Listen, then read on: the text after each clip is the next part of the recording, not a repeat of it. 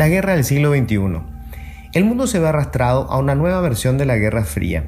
La extinta Unión Soviética fue sustituida por ese híbrido monumental que es China, un totalitarismo capitalista que ha sacado a más de 300 millones de personas de la pobreza, pero a las que les controla hasta el pensamiento. Del otro lado, el viejo imperio se sostiene, aunque va perdiendo la hegemonía cultural y tecnológica del planeta.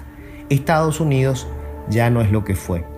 Los surcoreanos sacuden el mercado de los teléfonos inteligentes con innovaciones permanentes, mientras los chinos se van comiendo un pedazo cada vez mayor del mercado. Los japoneses siguen liderando el terriblemente competitivo mercado automotriz, pero pequeñas compañías que apuestan al uso de energías limpias irrumpen en el escenario y consiguen éxitos notables en tiempo récord. La supremacía anglosajona en la producción musical es torpedeada por fenómenos como las bandas juveniles de música popular surcoreana y cantantes de trap latino como el reggaetonero puertorriqueño Bad Bunny. Películas filmadas fuera de Hollywood se imponen en los premios Oscar y el manga y los animes japoneses humillan a Marvel y a Disney en la venta de historietas y los dibujos animados. La nueva Guerra Fría es comercial y cultural y las batallas no se libran en los países satélites, sino en el gran mercado del mundo. Las estrategias no se desarrollan en el Pentágono y los soldados no se forman en la Academia Militar de West Point.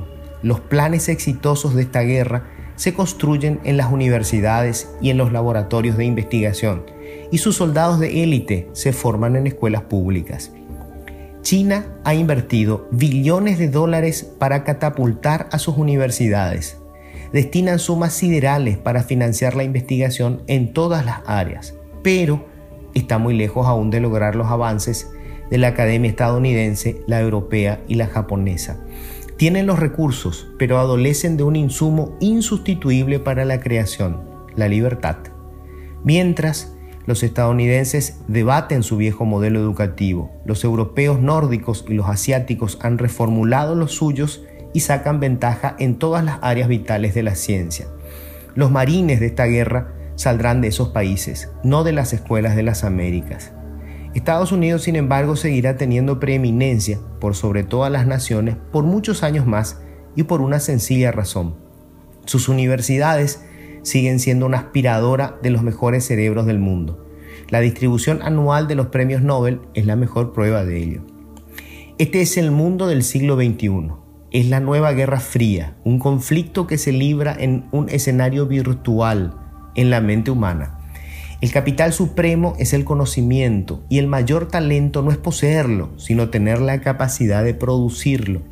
La fortaleza de un país no está dada por sus recursos naturales, ni por la estabilidad de su moneda, ni por la fuerza destructiva de sus ejércitos, sino por la inteligencia desarrollada y puesta en práctica de su gente. ¿Dónde estamos nosotros en este nuevo escenario? Según el último informe de la Organización de las Naciones Unidas para la Cultura, la Ciencia y la Educación, UNESCO, en materia de educación, América Latina tiene, junto con algunas regiones de África, los resultados más bajos del planeta. Y nuestros estudiantes están por debajo de esos resultados. El estudio regional comparativo y explicativo de 2019 que compara resultados de estudiantes de tercer y sexto grados en matemáticas, ciencias naturales y lectura, reveló que 7 de cada 10 escolares paraguayos son incapaces de resolver problemas básicos y que la mitad no entiende lo que lee.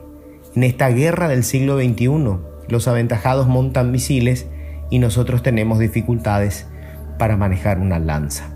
La buena noticia es que se puede cambiar. Sin hacer casi nada, hubo una ligera mejora en los resultados de 2013 con respecto a 2019. Un esfuerzo real y organizado puede provocar cambios sustanciales.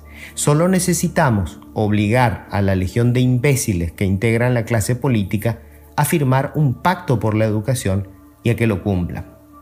Es eso o asumir que ya perdimos esta guerra.